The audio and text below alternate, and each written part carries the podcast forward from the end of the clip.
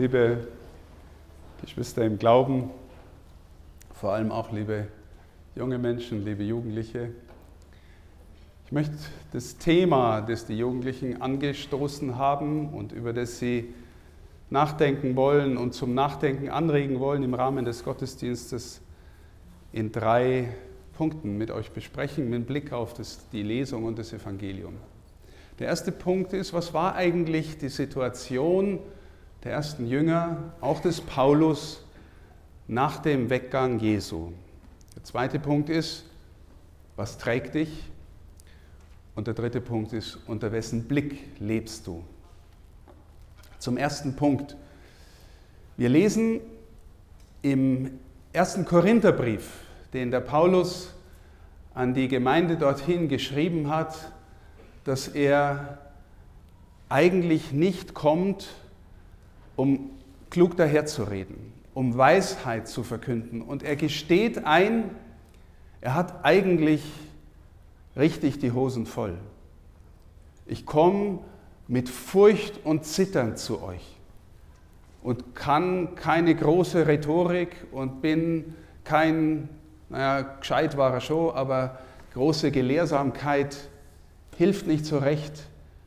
Ich komme eigentlich nur, um Jesus als den Gekreuzigten zu verkünden. Und in der Lesung, die wir gehört haben, ähm, da bekommt er auch noch einen Zuspruch aus einer Vision von Jesus, der sagt, fürchte dich nicht.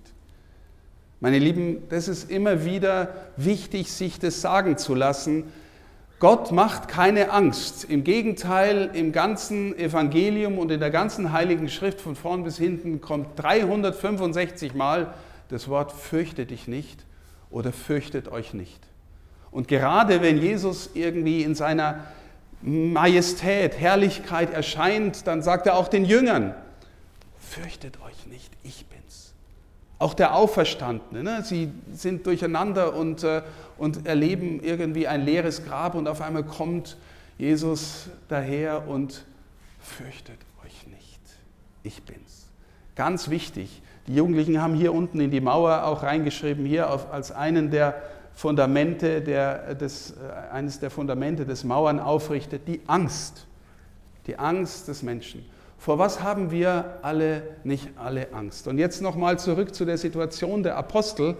Ähm, wenn ihr, wir lesen gerade in, in den Gottesdiensten vor Pfingsten die Apostelgeschichte von vorn bis hinten. Und da lesen wir immer wieder, dass sowohl die politische Macht, also gerade in Jerusalem Herodes und seine Christenverfolger und aber auch noch die religiöse Macht, der Hohe Rat, die hohen Priester, die sind alle drauf und dran, diese kleine neue Gemeinschaft von denen, die irgendwie diesen seltsamen Jesus nachfolgen, auszulöschen. Sie bringen sie ins Gefängnis, sie bringen sie um. Paulus ist einer der ersten von ihnen. Stellt euch vor, wie es euch gehen würde. Ihr habt einen neuen Glauben und kommt in eine Stadt, in der die ganze Macht gegen euch ist. Wie, wie bedrückend es ist. Und was erleben die Jünger? Das, was, was an Pfingsten passiert, auf das wir zugehen. Die Jünger erleben dass da eine Kraft in sie kommt, eine Freude in sie kommt, eine Sinnerfahrung in sie kommt, die sie voller Überzeugung sagen lässt, Jesus lebt, er ist auferstanden und wir können das der ganzen Welt sagen. Und sie hören nicht mehr auf, es der ganzen Welt zu sagen. Voller, und das ist ein ganz wichtiges Wort in der Apostelgeschichte, voller Freimut. Freimut. Angst ist das Gegenteil. Angst engt ein und lässt dich zurückziehen.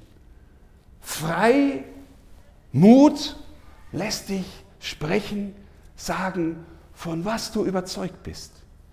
Aber weil es Jesus ist, der das Herz der Menschen berührt, der Jünger und Jüngerinnen berührt, ist es ein Mut, der nie mit Gewalt daherkommt. Immer mit Freude, mit Dankbarkeit, mit Demut, mit Liebe, mit Zuwendung, mit Öffnung. Und das überzeugt nach und nach die Welt so sehr, dass nach relativ kurzer Zeit so viele Menschen in der alten Welt an Christus glauben. Das ist die Situation der Apostel, die ähm, das erlebt haben damals. Und das ist auch die Situation des Paulus, der nach Korinth geht. Natürlich, liebe Schwestern und Brüder, ne, jeder von uns weiß, wir brauchen immer wieder Stärkung im Glauben. Paulus hat eine überwältigende Erfahrung gemacht, macht sich auf in die Welt, aber überall, wo er hinkommt, sagt er, warten auch Verfolgung, Gefängnis, Steinigung, Schiffbruch. Am Schluss ist er geköpft worden. Ja? Also, und trotzdem, auch er kriegt immer wieder Mut. Nein, mein Herr ist mit mir. Fürchte dich nicht, Paulus. In dieser Stadt gehören dir viele Leute, gehören mir viele Leute, sagt Jesus. Okay? Also, das ist die Situation der Apostel. Jetzt möchte ich mit euch darüber nachdenken, was bedeutet das für unser eigenes Leben unter der Frage, was trägt dich? Wir haben in der Psychologie eine psychologische Richtung, die heißt Bindungsforschung. Bindungsforschung erforscht das Verhalten von Kindern, von kleinen Kindern in ihrem, sagen wir mal, in ihrer Neugier, in ihrem Eroberungsverhalten der Welt gegenüber, in der Frage, wie abhängig ist dieses Eroberungsverhalten der Welt gegenüber von der Qualität der Bindung zu meiner Herkunft. Also ganz einfaches Beispiel. Wenn ein Kind sich verlässlich gebunden, getragen weiß, weil es irgendwie die Erfahrung gemacht hat, Mama und Papa sind da, egal was passiert, die passen auf mich auf. Ja, und selbst wenn sie gerade, sagen wir mal, das Kind ist im Garten und Mama und Papa sind irgendwie im Haus oder in der Küche oder im Wohnzimmer und das Kind, weil es weiß, auch der Garten ist irgendwie unter dem Schutz von Mama und Papa, ich kann weit rausgehen, bildlich gesprochen, weil die sind da, die tragen mich. Wir wissen aus der Psychologie, aus der Entwicklungspsychologie, aus der Bindungsforschung, ein Kind, das sich nicht gebunden weiß, das unsicher gebunden ist, also wo Mama und Papa mal weg sind, mal da sind, wo sie willkürlich mit dem Kind umgehen, wo die Zuwendung mal so, mal so ist, wo das Kind nicht spürt, gell, die sind einfach immer für mich da, sondern vielleicht nur unter Bedingungen. Nur wenn du ganz, ganz, ganz brav bist, mag ich dich auch. Ja, wenn, wenn solche unsichere Bindung entsteht, dann wissen wir, ist es Eroberungsverhalten der Kinder der Welt gegenüber viel geringer. So ein Kind bleibt viel ängstlicher bei sich, schützt sich, traut sich nicht nach außen gehen.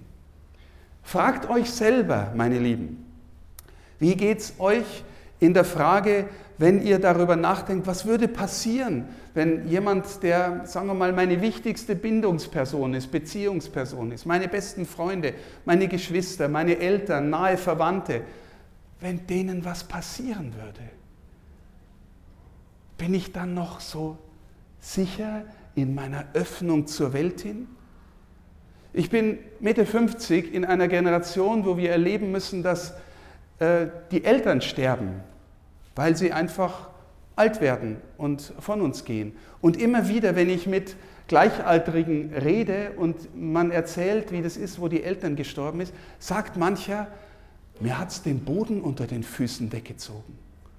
Warum? Na, weil die Eltern dich buchstäblich in die Welt hinein tragen, dir einen Grund, einen Halt geben. Von denen hast du gelernt, wie die Welt funktioniert, was gut ist, was schön ist, was recht ist, was, was gefährlich ist und all sowas. Und es bleibt einem Menschen bis, ja, wahrscheinlich bis er selber stirbt. Die Eltern haben dich in die Welt hineingetragen.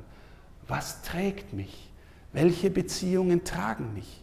Mir zieht es, wenn Menschen von uns gehen, den Boden unter den Füßen weg. Liebe Schwestern und Brüder, unser Glaube sagt uns, dass all das, was wir an tragenden Beziehungen erleben dürfen, eine Art wunderbarer Vorschein oder ein Hinweis ist, dass es einen Gott gibt, der uns trägt, egal, in was, äh, egal was kommen mag. Und unsere innere Antwort darauf, ob wir uns tragen lassen, ist unser Glaube. Was trägt uns? Lassen wir uns von Jesus tragen. Glauben wir, dass er das Wort, ich bin bei euch, was auch passieren mag bis ans Ende der Welt, glauben wir, dass er das ernst meint? Glauben wir, dass auch wenn Situationen kommen, die echt schwierig sind, die uns Angst machen, die die Mauer aufbauen lassen, die uns verletzlich machen, die uns in uns verschlossen machen, glauben wir, dass er in solchen Situationen trotzdem da ist, uns Freimut schenkt, trotzdem offen auf die Welt zuzugehen und auf die Menschen? Meine Lieben, die Tatsache, dass wir hier sein Wort hören und sein Sakrament feiern, ist auch sein Wunsch, uns immer neu an sich zu binden und uns einen tragenden Grund zu schenken. Das ist einer der Gründe, warum wir hier sind und ihn feiern. Und die dritte Frage, liebe Schwestern und Brüder, unter wessen Blick leben wir eigentlich? Unter wessen Blick leben wir? Warum sage ich das? Weil gerade junge Menschen, aber junge Menschen sind beileibe nicht die einzigen, auch Bischöfe und auch andere Erwachsene fragen, dürfen wir fragen und uns immer wieder neu, unter wessen Blick leben wir? Ein Beispiel im Blick auf die Jugendlichen. Wenn man als Jugendlicher so heranwächst und sein Leben und seinen Lebensweg sucht, dann mag man schon gerne wissen, wer man ist und wie man ist. Und man sucht sich Freunde, man sucht sich Milieus, man sucht sich einen Style der Kleidung, des Musikhörens, des Lebensgefühls. Und da ist es dann ganz, ganz wichtig, was die anderen von mir denken. Und ja, was die anderen von mir denken, da kann man schon was lernen davon. Besonders, wenn die anderen ein ehrlich gern haben. Und trotzdem, liebe Geschwister im Glauben, trotzdem wenn das unser Lebensmodell wird, dass wir nur dann wir selbst werden, wenn die anderen gut von uns denken und wenn die uns Anerkennung ge geben und wenn wir bei Instagram hunderte von Likes haben und all so Zeug.